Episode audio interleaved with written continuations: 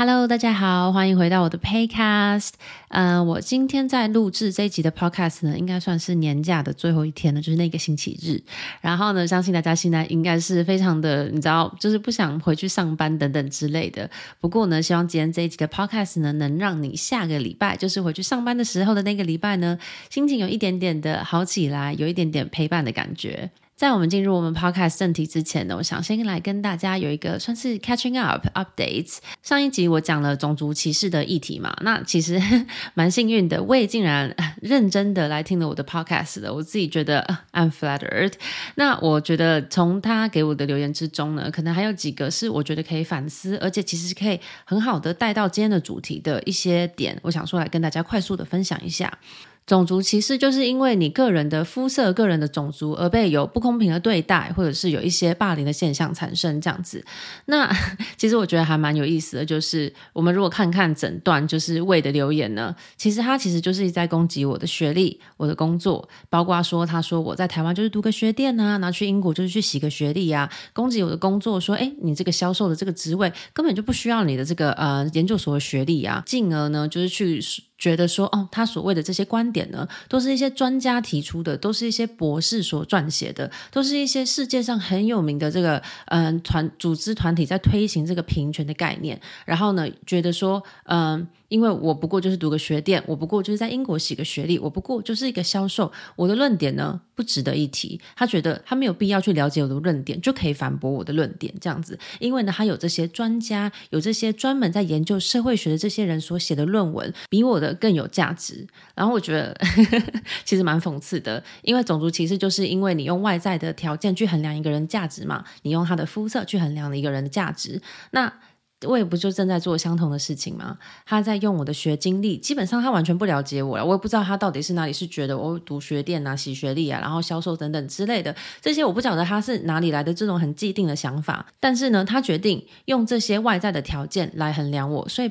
Basically，他就是在用我的学经历而歧视我嘛。他觉得有那些学经历的人呢，讲的话更可信。那我呢，这些学经历并不觉得让他觉得说，嗯，我讲的话是可信的，或是值得稍微有脑动一点小脑筋，稍微探讨一下的。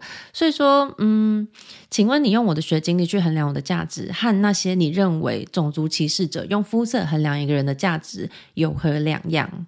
在这里有一个很有趣的现象，就是觉得专家说的都是对的，这样子其实是一个很缺乏自我思考的能力。因为你看，他所为他说的都是，哎，论文说怎样怎样怎样，我的博士朋友，别人说，所以代表还有这样子的现象。这一些呢是预设好的思考，但是呢，我说的是在挑战你的预设。我只要证明你的预设呢是有瑕疵的，并不是完全成立的。我不需要提供你一个全新的理论。And how about you？你觉得呢？你的想法呢？你的人生体验呢？很多事情呢是理论上听起来很好听，但现实中呢真的是完全不一样。我们活的呢是人生，并不是理论。而且你知道最讽刺的是，其实我是完全懂他的论点的。我研究所大概有一半的时间呢，都在读这种有关种族啊、性别平平权的议题。就连我的论文呢，也是在研究在英国公家机关的这个性别平权的这个现象。就是因为我读了大概上百篇这样子的论文，我自己也曾经深深坚信着种族不平等的存在，一直到我。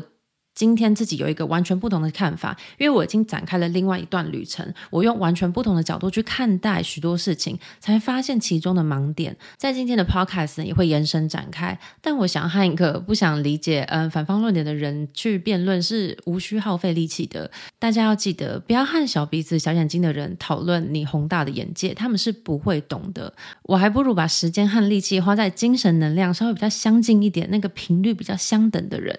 那我们现在就进入我们今天 podcast 的正题了。我今天想要讲的呢是，呃，慢慢变好的第一步。自我疗愈、自我疗伤呢，是我们生活中成长中的一个很大的课题，但不见得每一个人都曾经开始这段旅程。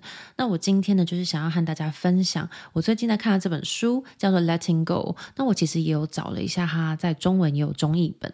那我等一下，我找一下它的名字呢，叫做《臣服之想：欲万事皆静好自在的心提升练习》。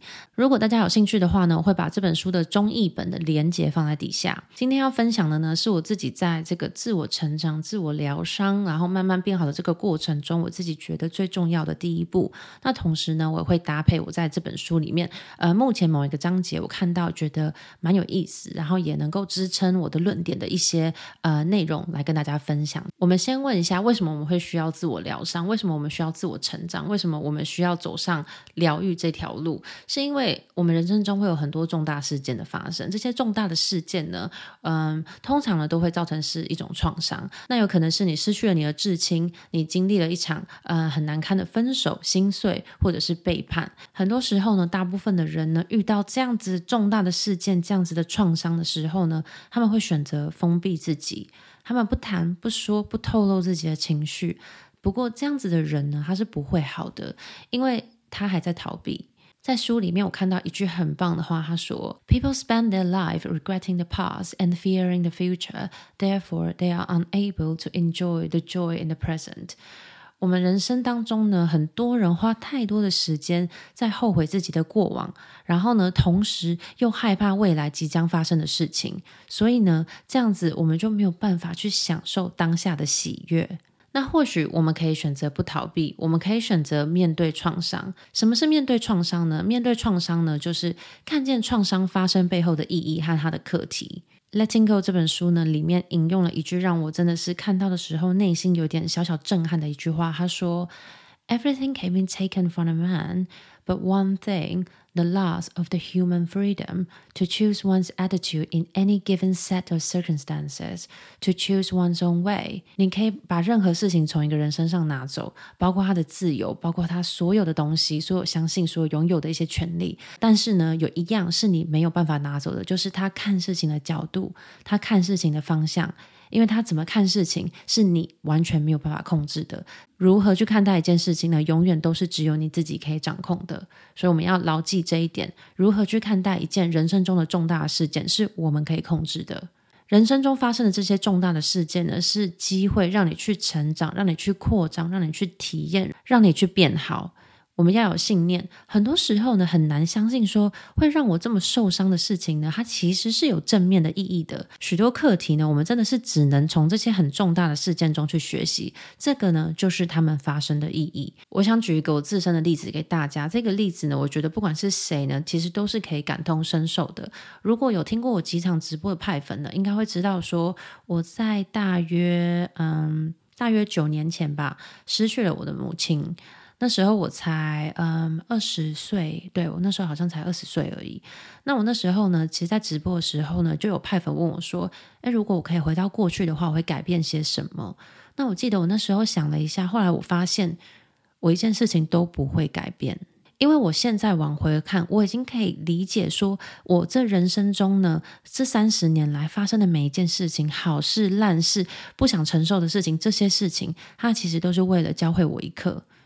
所以，就算是像失去我的妈妈这么这么重大的事件，这么让人。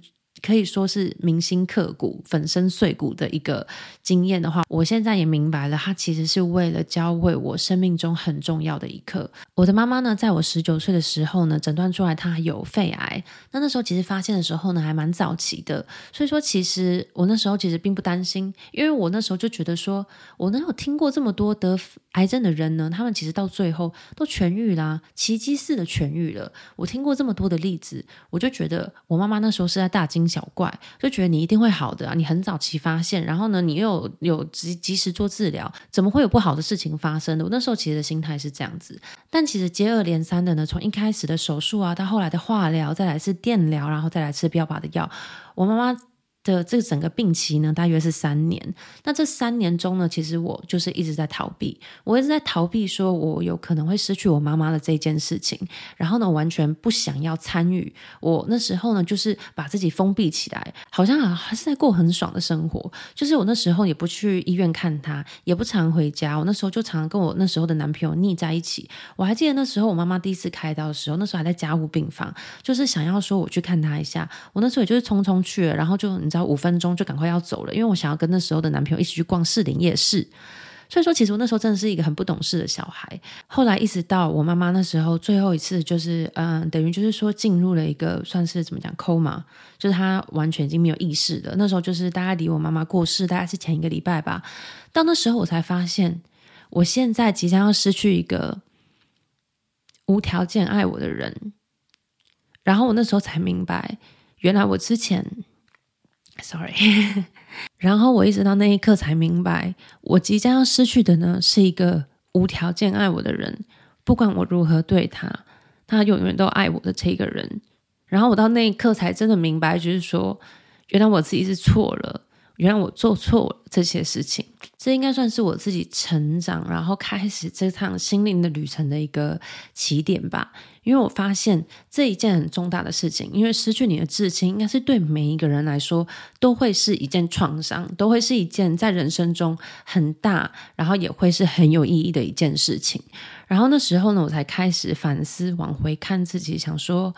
原来我真的有无知的地方，原来我真的有错错的地方，也是因为这样子，我才学习到说跟家人的关系是多么重要的一件事情。也是经过这次事件之后呢，我才改变，我才改变说要好好的增进和家人之间的关系。所以说，我们可以明白，就是说，在我二十岁，就像我刚刚跟你们说的，非常的顽固无知，非常的没有想要跟家里有过多的这种接触。我那时候的这样子的心态呢，如果我妈妈离开这件事情不发生，我是不会学到我今天所知道的这些事情。所以说，这件事情必须要发生，它必须要发生来让我学到这一课，因为。我想，我那时候就算有人跟我讲说，你应该要多陪陪你妈妈。我已经不知道有多少的人那时候跟我讲过，你应该要多陪你妈，你应该要多关心她，你应该要多花点时间跟她做一些些事情啊，等等之类的。但我那时候就是听不进去啊，我就听不进去啊。这这个宇宙呢，才会让这件事情发生在我身上，因为呢，它是为了我而发生的，它需要发生这件事情，让我才可以学到这一课。所以说，常常我会说，能从别人的错误中去学习是最好、最有效的方法。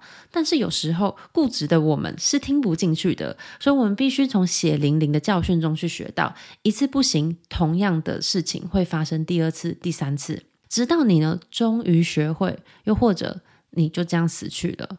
去面对创伤呢，最重要的是我们不要去纠结发生了什么，我们应该去寻找我们从中可以学到什么。这个症结点了，就可以很好的反映到我一开头讲的这个种族歧视的问题。为他还在纠结说这个种族带来的不平等，我已经看破这些事情了。我已经去 focus 在说，从这些事情中我可以学到什么。这个就是看事情不同的 level，去纠结这种齐头式的公平是不会有结果的。这个世界本来就不公平，这也是它美丽的地方。我们每一个人呢，都有自己的体验和自己的课题要去探索。我们不需要呢一等一的呢去跟别人。做比较，因为这些呢是属于我们自己的旅程。那可能你们会想说，我要怎么样才能看见创伤背后的意义呢？因为有时候人在其中，有时候真的看不清，有时候真的不明白，不知道要怎么样看清。当下只会感受到许多的愤怒，当下只会感受到许多的悲伤。我要怎么样才可以跨过这些情绪，去看到创伤背后的意义呢？这个就是我们今天最重要要讲的，这个是变好的第一步，就是承认你自己的不足，承认自己的无知，承认自己的错误，抱着谦虚的心呢去看待这个世界，去明白原来还有我不知道的事情。去诚实面对自己曾经犯下的错误。当你愿意停下来并承认自己错了，你已经在自我疗伤的路上了。当你知道自己犯了错，那你现在可以改正了。你发现自己错过的，那你下一次知道你要把握住了。你明白自己伤害了其他人，那你现在可以开始修补了。如果说没有办法修补的话，那我下一次知道我要怎么避免再伤害他人了。我们终于找到问题之后呢，终于开始可以寻找解决的方法了，所以这个是我觉得最重要要变好的第一步，就是我们必须停下来。承认自己的不足，承认自己的错误，承认自己的无知，发现自己原来还有需要改进的地方。这些事情呢，是我们可以做的。去纠结别人对你不公平，去纠结别人对你不够好，去纠结别人对你不够善良，这些是我们不能控制的。不过，我们要铭记在心，这个承认自己的错误呢，跟自我疗伤呢，跟最后痊愈的这个过程呢，它并不是一步到位的过程。再一次跟大家分享这个我失去母亲后的这个反应。好了，我当下呢看到了我自己的不足，看到了我自己的过失，看到了我自己以后应该改进的地方。但是当下我虽然看到了这些，但是我第一个反应呢是怪罪自己的父亲。我自己现在想起来，自己现在看起来也觉得。这真的都是一个过程。我那时候呢，就决定要先把我这个心里面很波涛汹涌的这些负面的情绪、愤怒、悲伤，转移到自己父亲的身上。之前有听过恶意满满那些人的直播的人呢，应该就知道我有说过，当我们自己无助，当我们自己受伤，当我们自己在一个不知道该怎么办的情况之下的时候呢，我们很直观的反应呢，会去找一个代罪羔羊。